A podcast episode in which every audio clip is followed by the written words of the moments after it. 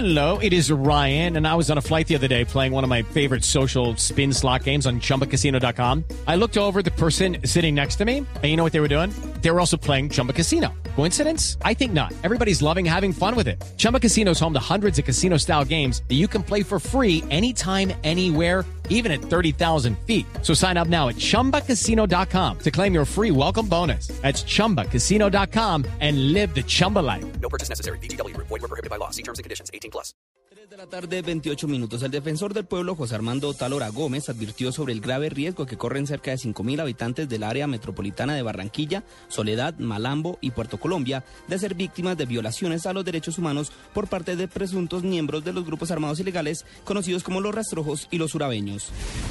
El vicepresidente Angelino Garzón pidió no caer en la trampa de hacer bloqueos en el SENA y aseguró que el gobierno está haciendo todo para fortalecer el modelo de educación pública de esa entidad.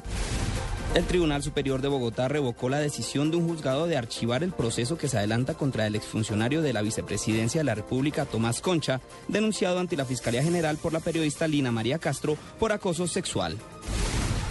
Funcionarios del Cuerpo Técnico de Investigación de Cincelejo capturaron a la hermana del desaparecido jefe paramilitar en Sucre, Rodrigo Mercado Pelufo, alias Cadena. La mujer está acusada de haber despojado de manera sistemática a varios propietarios de predios. Y en noticias internacionales, la casa de Ariel Castro, conocido como el monstruo de Cleveland, será demolida esta semana. Hoy los familiares del secuestrador pasaron el día recuperando los objetos personales que las tres mujeres a las que mantuvo cautivas por más de una década habían dejado en la vivienda.